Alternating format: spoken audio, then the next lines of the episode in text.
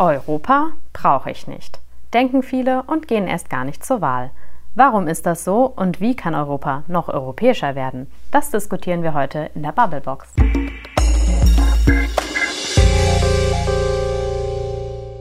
Maike. Frederik. Wenn es eine europäische Fußballmannschaft geben würde, würdest du sie anfeuern? Hm. Also ich würde sie, wenn dann, dafür anfeuern, dass sie europäisch ist und nicht dafür, dass sie Fußball spielt. Ich verstehe.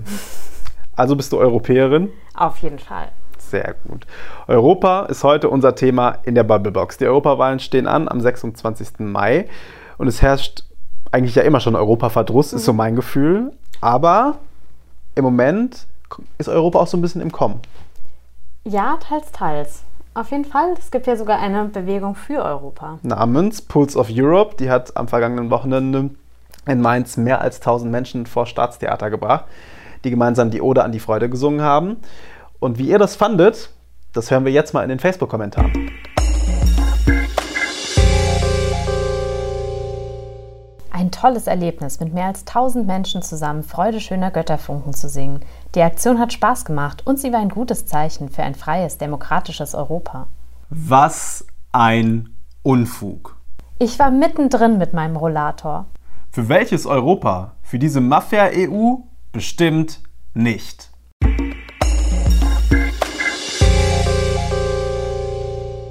Weißt du, was ich an der ganzen Aktion richtig cool fand? An Pulse of Europe? Ja. Erzähl. Und zwar, dass die Deutschen mal für etwas demonstrieren und nicht gegen etwas. Ja, Stimmt. das finde ich echt super. Passiert nicht auf Pulse mhm. of Europe. Heute unter anderem das Thema bei uns in der Bubblebox. Wir reden und drehen uns um Europa. Bevor wir uns aber mit den Wahlen und vielleicht mit dem Verdruss auseinandersetzen, wollen wir jetzt erstmal mit einer reden, die am Wochenende vom Staatstheater dabei war.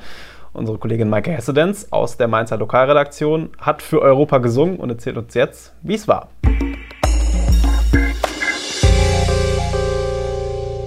Maike, du warst am Wochenende bei Pulse of Europe hier auf dem Gutenbergplatz in Mainz. Was war da los? Was ist das überhaupt? Pulse of Europe ist ein Zusammenschluss, der sich äh, für ein vereintes Europa positioniert. Den gibt es seit 2016 und der lädt ähm, einmal im Monat in verschiedenen europäischen Städten zu Versammlungen ein, zu Kundgebungen, zu Veranstaltungen und äh, auch in Mainz gibt es seit 2016 eben diese Veranstaltungen und vergangenes Wochenende, also genau zwei Wochen vor der Europawahl, haben die Veranstalter dazu auf, aufgerufen, gemeinsam für Europa zu singen. Und äh, dazu sollten 1000 Mainzer auf den Gutenbergplatz kommen und singen. Und das war äh, im Prinzip eine Wette. Und diese Wette hat Mainz natürlich gewonnen. 1111 Mainzer waren da. Die haben zunächst die Ode an die Freude gesungen und danach wurde auch noch Friends Will Be Friends von Queen angestimmt. Das war ein ganz tolles Flair. Das war eine tolle Stimmung. Es war richtig Gänsehaut pur, kann man sagen. Was war dein Eindruck? Was waren da für Menschen vor Ort? Wer genau waren diese 1111 Mainzer, die da waren? Das waren zum einen ganz viele Familien, auch viele Kinder waren da, es waren viele Menschen, die politisch engagiert sind. Es waren natürlich zwei Wochen vor der Kommunalwahl auch Vertreter von vielen Parteien vor Ort, aber es waren auch, glaube ich, ganz viele Menschen, denen es einfach wichtig ist, dass wir hier in Deutschland und auch in Mainz für Europa einstehen und dass wir uns auch die europäischen Werte bewusst machen und dass wir die auch laut kundtun, damit sie auch anderen Leuten wieder bewusst werden. Also das sind ganz viele private Menschen, denen einfach daran gelegen ist, dass Europa nicht kaputt geht. Ähm, wie war so dein Eindruck? Du hast ja sicherlich auch mit ein paar Leuten gesprochen. Wären die vor meinetwegen zwei Jahren auch da gewesen oder haben viele gute Gründe, genau jetzt zu kommen, so kurz vor der Wahl? Ich glaube schon, dass die Europawahl auch mobilisiert diese, die Stimmung in Deutschland und auch in Mainz ist natürlich politisch gerade so kurz vor der Wahl. Und äh, ich glaube, es spielt aber auch rein, dass eben jetzt gerade auch diese ähm, nationalistischen Tendenzen wieder sichtbar werden und dem muss man entgegenwirken. Also Europa steht ja im Prinzip für Frieden. Das ist ein Bündnis für den Frieden, steht für Freiheit, steht für die europäischen Werte, für ähm, Demokratie, für Pressefreiheit, für Meinungsfreiheit und all das müssen wir bewahren. Das darf man sich nicht nehmen lassen von ähm, Institutionen oder ähm, Parteien, die sich eben gegen diese Werte wenden möchten. Was glaubst du, wenn jetzt bald die Wahl ansteht? Ähm, haben wir eine höhere Wahlbeteiligung als sonst? Sonst ist die Europawahl ja immer so ein bisschen das Stiefkind unter den Wahlen. Also ich glaube, dadurch, dass auch gleichzeitig Kommunalwahl ist, wird die Europawahl sicher profitieren. Die Frage ist natürlich, wie hoch die Wahlbeteiligung im Allgemeinen sein wird. Also wir können im Prinzip nur hoffen und auch weiterhin immer wieder dazu aufrufen, zur Wahl zu gehen. Natürlich sowohl Kommunalwahl wie auch Europawahl. Und gerade Europawahl ist aber wichtig eben, um sich dieses äh, gesamteuropäische Konstrukt weiterhin vor Augen zu führen und ähm, das auch weiter auszubauen und weiter zu fördern und weiterhin äh, so auszugestalten, dass wir alle davon noch mehr profitieren können. Und deswegen sind solche Veranstaltungen wie Pulse of Europe umso wichtiger, um eben die Leute überhaupt dazu zu bewegen, zur Wahl zu gehen. Meinst du, in Mainz steckt noch mehr europäisches Potenzial? Wenn so eine Veranstaltung regelmäßig stattfinden würde, könnte man auch noch mehr Mainzer mobilisieren? Oder ist Europa dann zu weit weg? In Mainz ist Europa ja überhaupt gar nicht weit weg. Wir sind ja wirklich europäisch geprägt hier in Mainz. Ich könnte mir vorstellen, ähm, dass Veranstaltungen wie Pulse of Europe auch außerhalb der Wahlkampfzeit Freunde finden. Das hat man ja auch gesehen. Es gibt ja Pulse of Europe jetzt schon seit einigen Jahren und jedes Mal sind viele, viele Leute gekommen und haben äh, demonstriert und haben gesungen und haben auch gefeiert für Europa man müsste das Ganze vielleicht auf noch solidere Füße stellen, vielleicht ähm, noch mehr Werbung dafür machen, äh, noch mehr Mitstreiter finden. Das Ganze ist ja alles äh, spendenfinanziert. Das ist natürlich auch eine Geldfrage, aber wenn man das auf noch solidere Füße stellen könnte, könnte ich mir vorstellen, dass eben dieser Pulse of Europe-Gedanke sich auch weiterträgt, auch wenn die Wahl vorbei ist.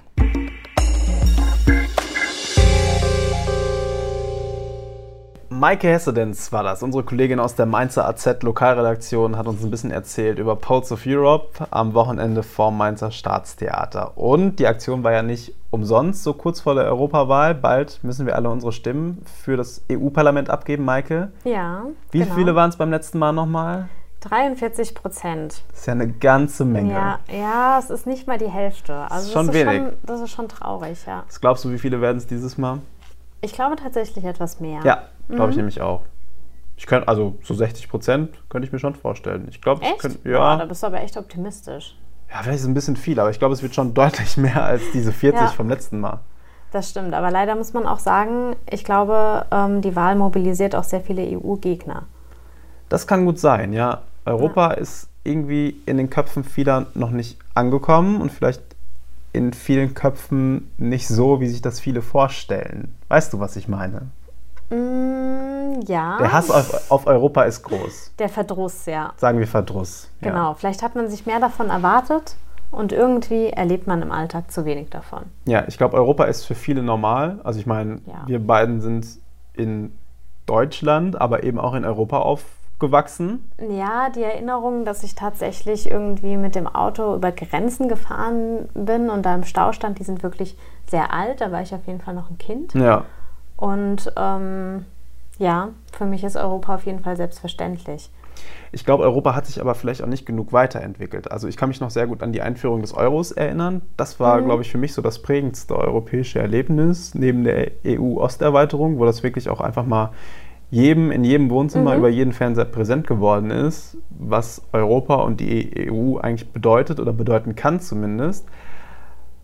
Andererseits, viel mehr finde ich, ist seitdem jetzt auch nichts nee. Besonderes passiert. Nichts, was einem irgendwie so im Alltag begegnet. Ja, es fehlt der nächste Schritt. Hast du genau, recht. diese ursprüngliche Idee einer Friedensgemeinschaft, das war ja so ein bisschen auch der Ursprung. Mhm. Wir brauchen Europa, um irgendwie Frieden zu wahren. Das klappt ja eigentlich ganz gut. Die großen Bedrohungen vom Kalten Krieg, ich meine, mhm. die gibt es jetzt nicht mehr. Und Europa europät so vor sich hin. Ja, und findet manchmal auch einfach zu wenig Antworten. Gerade auf die Wirtschaftskrise oder jetzt auf den Brexit, da hätte ich mir einfach mehr von der EU gewünscht. Mhm. Oder auch in Reaktion auf die ganzen ähm, Populisten oder ähm, ja auch auf Ungarn. Ähm, klar, da passiert was, aber es passiert irgendwie nicht genug. Ich hätte mir da einfach ein, ein stärkeres äh, Gegengewicht oft gewünscht. Ja, ich glaube, das ist auch ein Problem, dass die Leute einfach ähm, sich genau das fragen, warum macht Europa in Anführungszeichen denn da nichts? Und dann denken sie, ah ja, die sind zu weit weg, die sind zu behäbig, die machen sowieso mhm. nichts, das ist mir zu viel Bürokratie. Die zerstreiten sich ständig. Ja, und das wiederum ja. stärkt auch diese rechten Tendenzen und Bewegungen, die es gerade gibt, weil die ja damit genau spielen können. Die können sagen, guckt, alles zu bürokratisch, mhm. da passiert überhaupt nichts, wählt uns, wir lösen Europa auf und dann machen wir das schön von Berlin aus. Ja, ja, genau. Das wär, klingt halt nach so einer typisch populistischen Lösung, die halt sehr einfach klingt und ähm, es im Endeffekt auf gar keinen Fall wäre. Ich meine, sieht man jetzt schon am Brexit und es müsste eigentlich das ultimative ähm, Argument gegen alle Europahasser sein, weil sieht man ja, wie, wie das einfach überhaupt nicht funktioniert und man sich da überhaupt nicht einig wird und ähm, wie, wie dumm eigentlich die Idee ist, aus der EU auszutreten. Mhm. Und ähm, trotzdem äh, bringt das die EU-Gegner nicht zum Schweigen. Das ist eigentlich voll faszinierend. Das stimmt. Ich glaube aber auch, dass gerade dieser Brexit dazu führt, dass eben mehr an die Wahlurne gehen werden. Weil jetzt auch so Bewegungen wie Pulse of Europe aufkommen oder Parteien wie Volt zum Beispiel, mhm. eine paneuropäische Partei, die sich ja, zwar in jedem ja. Land gründen muss, aber die sagt, wir wollen ein gemeinsames europäisches Programm an den Start bringen ja. und eine europäisische Idee vertreten, die ich vielleicht ein bisschen noch ernsthaft ist. die zu wählen. Also ich finde es richtig cool. Ich muss mich ja noch ein bisschen informieren. Das ist auf jeden Fall mal was Neues. Ja, ja. Ähm, und deshalb glaube ich, diese Gegenbewegungen sind auch da, gerade weil es eben so Sachen wie den Brexit gibt. Und das zeigt so ein bisschen, ja, wir haben viele Probleme in Europa und die Rechten und die Kritiker, die sind natürlich immer laut, mhm. aber es gibt inzwischen auch genug Leute und es gibt inzwischen auch eine gewisse europäische Öffentlichkeit, die sagt, hey, wir müssen es anders machen und zwar auf eine gute europäische Art und Weise. Das hoffe ich sehr, weil ich glaube, in der Vergangenheit und auch gerade bei der letzten Europawahl war es ähm, gerade bei der Wahlbeteiligung so, dass ich meine, die Nationalisten, die wirklich davon überzeugt sind, die gehen sowieso zur Urne. Mhm. Und dann ähm, fehlt aber das Gegengewicht. Und es ist ja nun mal eine Verhältniswahl. Das heißt, ähm, wenn man zehn Nationalisten hat, braucht man, äh, spielt es eine Rolle, ob es zehn antinationalistische Wähler gibt oder 20 oder 100. Und ähm, je, desto mehr Gewicht oder desto weniger Gewicht haben die. Und ich glaube, dass ähm, bei der letzten Wahl eben sehr wenige hingegangen sind, weil sie dachten, ja, das läuft ja sowieso schon. Ja. Und ähm, das könnte ich mir tatsächlich vorstellen, dass das diesmal anders ist. Dass ähm, die Leute denken, ja, nee, das läuft nicht sowieso schon, es ist nicht selbstverständlich und tatsächlich etwas, was dafür tun wollen. Ja. Und noch eine andere Sache, die mich darin bestärkt, dass es so ist, dass dieses Mal mehr Leute hingehen und dass im Moment auch viele Leute verstehen, dass es angebracht wäre, sich für Europa zu engagieren, ich sehe viel mehr Werbung für Europa. Also nicht im Sinne von Wahlwerbung mhm. der Parteien, sondern ich sehe, dass sich zum Beispiel große Unternehmen, der mhm. Fraport zum Beispiel, habe ich neulich gesehen, hat bei einem Basketballspiel nicht nur für sich geworben, sondern hatte seine Werbebande unterteilt und hat auf der anderen Seite gesagt, ey Leute, geht am 26. Mai zur Europawahl. Europa ist wichtig. Ja, natürlich. Ich meine, solche Unternehmen äh, profitieren ja auch am meisten davon. Also äh, natürlich braucht Fraport Europa und ähm, zum Beispiel hier für, für nebenan, für Opel ist das ein Desaster mit dem Brexit. Das wird sehr viel Geld kosten, weil sie nun mal ähm, auch Autos dort verkaufen. Also ähm, unsere Unternehmen und damit auch unsere Arbeitsplätze und damit auch wir selbst haben eigentlich ein riesiges Interesse an der EU. Also ähm, das, äh, man denkt immer, ja, die kümmern sich nur darum, dass die Gurken gerade sind, aber ähm, da steckt ja noch viel, viel mehr dahinter. Ja. Ähm, ich glaube aber auch, dass viele Leute gar nicht wissen, was die EU eigentlich so macht, auch in ihrem Alltag. Sie machen natürlich die Gurken gerade, stimmt, wie krumm sie sein dürfen. Und viele meckern ja dann zum Beispiel über Landwirtschaftssubventionen, die aus Brüssel mhm. kommen und sagen, ah, die Bauern, die kriegen wieder so viel Geld von der EU hinterhergeschmissen. Aber andererseits ist es eben auch wichtiges Geld, was da aus, aus Brüssel kommt für die Bauern. Und zum Beispiel, es geht, glaube ich, auch viel um Artenschutz. Ich kenne aus meinem Heimatort ein Schwimmbadprojekt, was ohne die EU nicht möglich gewesen wäre. Da wurde nicht einfach irgendwie ein Planschbecken aufgebaut, sondern da hat man sich mhm. viele Gedanken gemacht, wie man ein umweltschonendes, ein nachhaltiges Freibad bauen kann mit mhm. erneuerbarer cool. Energie, mhm. ähm, ohne Heizung, mit Wasser, das sich durch den Boden selber reinigt. Und das wurde größtenteils über EU-Geld finanziert. Und an der Eingangstür hängt ein ganz, ganz kleines EU-Schild. Ein ganz, ja. ganz, eine Warum ganz, ganz kleine so klein? Europafahne. Das ist ja. eigentlich wirklich schade. Man müsste Europa ja. auch in diesen Sachen eben sichtbarer machen. Ja, das finde ich auch, weil auch gerade ähm, ganz viele Naturschutzgebiete und ähm, sind ja auch EU gefördert, äh, Biotope, ähm, Weideprojekte, ähm, was auch immer. Also, oder auch zum Beispiel ähm, Erhalt von Kulturstätten oder Kirchen ähm, aber das stimmt, die Schilder sind immer so ganz klein und versteckt. Und ähm, ja, das müsste auch auf jeden Fall größer sein.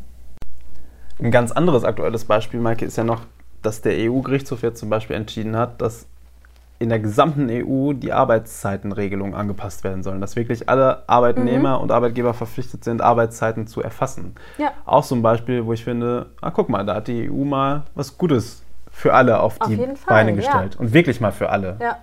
Auch wenn ich mich jetzt frage, wie das umgesetzt wird, ist Ja. es einfach, finde ich, von der Idee her schon mal toll. Die Idee ist gut, klar, jetzt ist wieder klassisch EU, jetzt muss wieder jedes Land wahrscheinlich Ja. für sich gucken, wie es umgesetzt wird.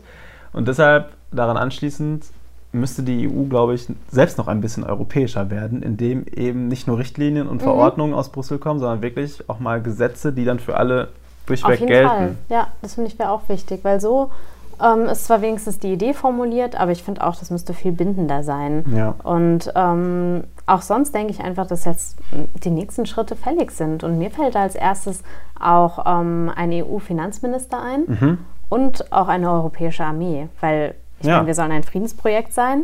Gut, okay, dann legen wir doch unsere Armeen zusammen. Wenn wir doch zusammen für die, dieselben Ziele, für den Frieden stehen, dann ähm, sollten wir auch eine gemeinsame Armee haben. Abgesehen davon würde das so viel Kosten sparen. Ja, absolut. Ja. Ich glaube, wir haben es ja eben schon mal gesagt, die alten Probleme der Kalte Krieg, das ist überwunden, Mhm. aber so Sachen wie Umweltschutz, wie Kampf gegen den Terrorismus, das sind ja die Sachen, die junge Menschen heute bewegen und über die die EU auch wieder identitäts- oder Mhm. sinnstiftender werden könnte für Menschen und somit auch sichtbarer und Ja. die Leute dann eben zu Urne locken könnte. Ja, stimmt. Gerade auch Umweltschutz ist ein tolles Thema, was im Moment auch ähm, die Leute wirklich bewegt. Und da müsste auch auf jeden Fall viel mehr aus Brüssel kommen. Ja, und wenn man dann nochmal expliziter auf die Wahl guckt, könnte ich mir zum Beispiel auch vorstellen, dass nicht jedes Land irgendwie seine eigenen Leute dann ins Rennen schickt, sondern dass es dann eben auch wirklich Spitzenkandidaten gibt, die dann für ganz Europa zuständig Ja. sind oder für ganz Europa Ja. sprechen. Und so kommt halt wieder nur der eine daher und der andere daher. Ich habe neulich noch ein Zitat von einem äh, deutschen Top-EU-Politiker gelesen, der meinte, ich will nicht in Helsinki gewählt werden, ich will in meiner Heimat irgendwo in Ostwestfalen gewählt werden. Ist aus seiner Sicht vielleicht nachvollziehbar, aber nicht so ganz europäisch. Nee, eigentlich nicht. Also ähm, ich träume ja irgendwann mal davon, dass es nur noch solche Parteien wie Volt gibt, die pan paneuropäisch sind. Jetzt ist es der absolute Exot. Aber stell dir mal vor, es gäbe nur noch paneuropäische Parteien. Und paneuropäische Fußballmannschaften. Ja, ich weiß, die sind natürlich ganz besonders Ich wichtig. muss gestehen, auch da müsste ich mich umstellen, weil bei der Europameisterschaft wird es dann auch schwierig mit dem Teilnehmerfeld. Naja gut, aber ich weiß nicht, irgendwie schafft man es ja auch, Bundesliga zu spielen und danach alle zusammen für die europäische Nationalmannschaft zu sein, oder? Ja, ich glaube, da müssen wir uns mal noch ein Konzept ausdenken, wie, wie Ja, das aussehen wieso könnte. doch? Dann, dann spielt die EU-Mannschaft bei der Weltmeisterschaft. Gegen? Das passt doch voll. Die US-Mannschaft Genau. gegen die Amerikamannschaft. Spielen mit fünf Teilnehmern. Jetzt ist aber erstmal wichtig, geht wählen am 26. Mai zur Europawahl, denn Europa ist wichtig. Genau. Das war die Bubble Blocks für heute, Maike. Ja, endete jetzt ein bisschen wie das Wort zum Sonntag, aber ist okay. Die Bubble Blocks zum Sonntag. Seid nächstes Mal wieder mit dabei. Danke fürs Zuhören und macht's gut. Tschüss. Bis dahin.